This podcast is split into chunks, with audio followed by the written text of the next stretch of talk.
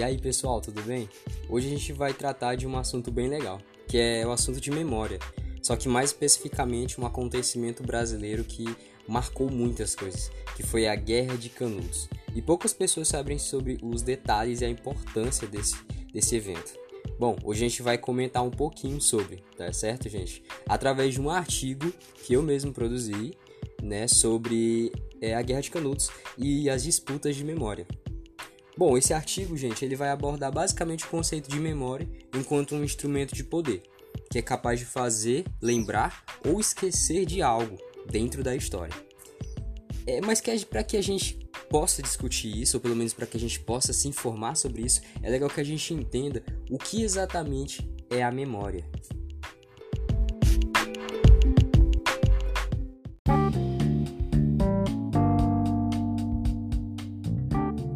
Tá, galera, mas o que, que é memória? Bom, gente, de maneira resumida, memória é um elemento dentro da história que consegue moldar uma identidade.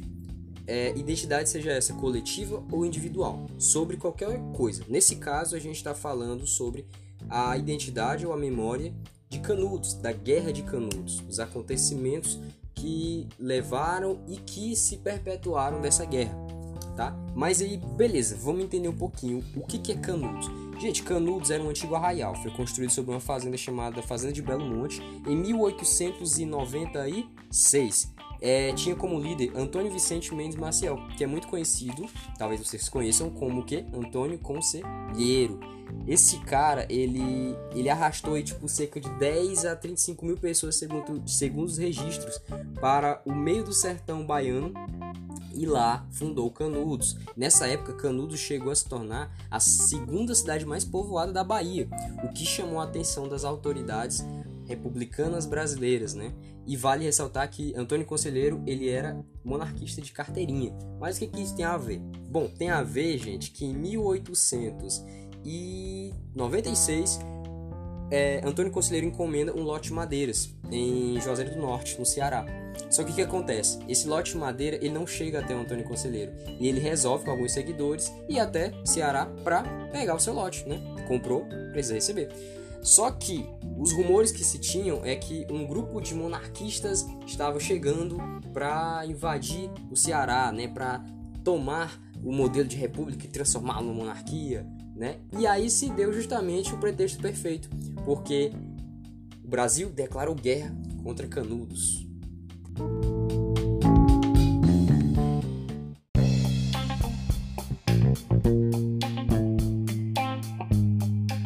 Bom, gente, guerra estava declarada, Canudos foi derrotada e foi basicamente dizimada do mapa. Mas o que chama a atenção é a rapidez e a necessidade com que as autoridades brasileiras tiveram para varrer Canudos do mapa e para apagar qualquer traço da memória de Canudos que existisse. E essa tentativa de construir uma memória oficial, né, ela, ela teve êxito, e inclusive do governo brasileiro de manter silenciadas essas memórias sobre Canudos, né? É, ou seja, certos fatos e, e pedaços dessa história que se perderam no tempo. É, e isso, essa tentativa do governo, ela teve até êxito mesmo até os anos 40, porque, ah, como dizia Silva em 2006, segundo após a década de 80, os estudos sobre a história de Canudos tiveram sim um certo destaque, ou seja, certas coisas começaram a ser resgatadas, né? E aí que entra o que? A nossa memória não oficial. Porque, por exemplo, em 1993 foi fundado o Instituto Popular Memorial de Canudos, que é o IPCM. Bom, segundo o presidente desse instituto, que é o Vanderlei Leite, ele disse o seguinte: as pessoas discutiram a necessidade de criar uma instituição para documentar e atualizar a história do arraial de Belo Monte. Segundo o presidente, o objetivo do instituto era contar a história de Canudos por uma outra perspectiva, ou seja, uma versão não oficial da memória canudense. O presidente ainda disse que trata-se de contar a história de Canudos a partir da reflexão da visão mais local, inclusive com descendentes de sobreviventes da guerra, e ressalta: são as várias pessoas que existem aqui na região que continuam nos atualizando com a verdadeira história de Canudos. Então a gente pode entender, através das palavras desse presidente do instituto, que o que? Que a memória não oficial, ou seja, aquelas memórias que é, permaneceram durante muito tempo esquecidas no tempo e no espaço, elas começaram a aflorar, né, para trazer à tona certos traços da memória da história que até então não conhecíamos.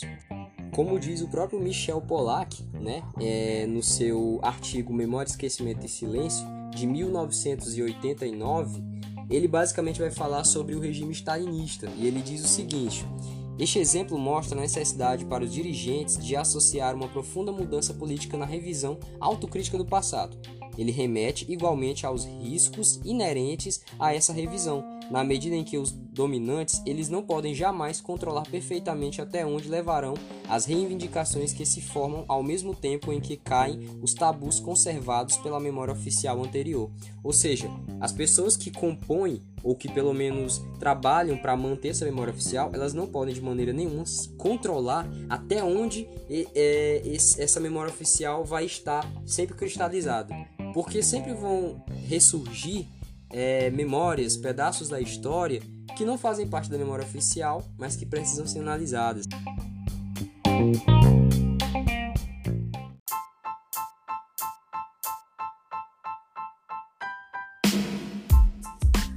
Então dá pra gente entender também através das palavras do Pollack que é notável perceber como as vozes que permaneceram tanto tempo destinadas ao oculto, ou seja, esquecidas no silêncio, elas podem através de muita luta conseguir contar a sua versão.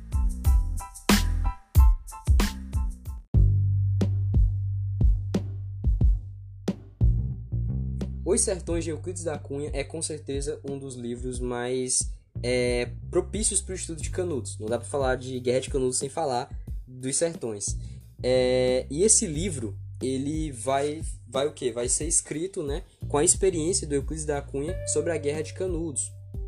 E vai trazer várias informações sobre esse acontecimento, inclusive acontecimentos que falam sobre a resistência do sertanejo, que explicando por que esse sertanejo conseguiu resistir há tanto tempo, é, tanto tempo de combate, né?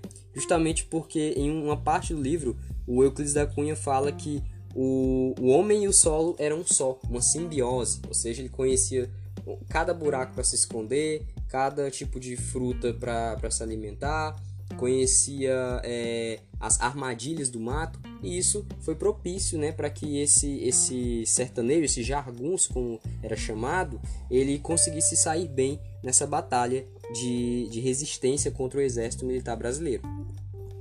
No entanto, gente, é, livro Os Sertões não é a única forma de se resgatar é, as experiências ou a história de Canudos.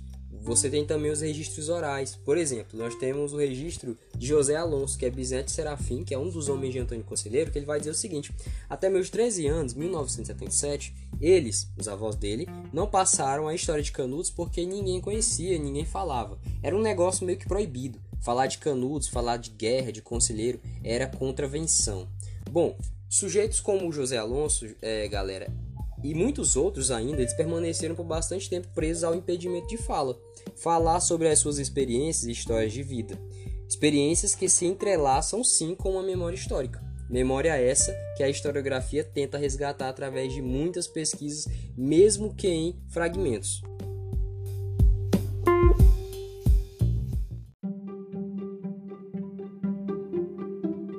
Pode entender o seguinte, que tentar manipular a história para um jogo de interesses e principalmente para o esquecimento de certos fatos é algo possível, possivelmente prático, né? É, como dizia a escritora e filósofa Jeanne Marie Gagnebin de Bons em seu livro Lembrar, Escrever e Esquecer, ela aponta uma, uma seguinte tensão entre a presença e a ausência presença do presente, que se lembra do passado desaparecido, mas também presença do passado desaparecido que faz sua irrupção em um presente evanescente. Ou seja, ela fala sobre a força e a fraqueza da memória, do rastro que a mesma deixa. Dá pra gente entender que, independentemente da memória que seja constituída, é, pedaços dela sempre vão ser esquecidos, mas vão sempre deixar um tipo de rastro. E é esse rastro que cabe à historiografia é, brasileira é, está pesquisando sobre Canudos, tentando encontrar é, pedaços dessa história perdidos no tempo e no espaço. E que para isso precisamos sim de fontes como os registros orais, né? entre outros tipos. E, e dá para a gente entender o seguinte com tudo isso: é que o Brasil republicano ele foi basicamente decepcionante em muitos aspectos. Um desses aspectos foi que era um Brasil que não conhecia as suas especificidades regionais, não conhecia o seu território, sua cultura e nem o seu povo por completo, a exemplo Canudos, que foi abandonado no interior de seu próprio território.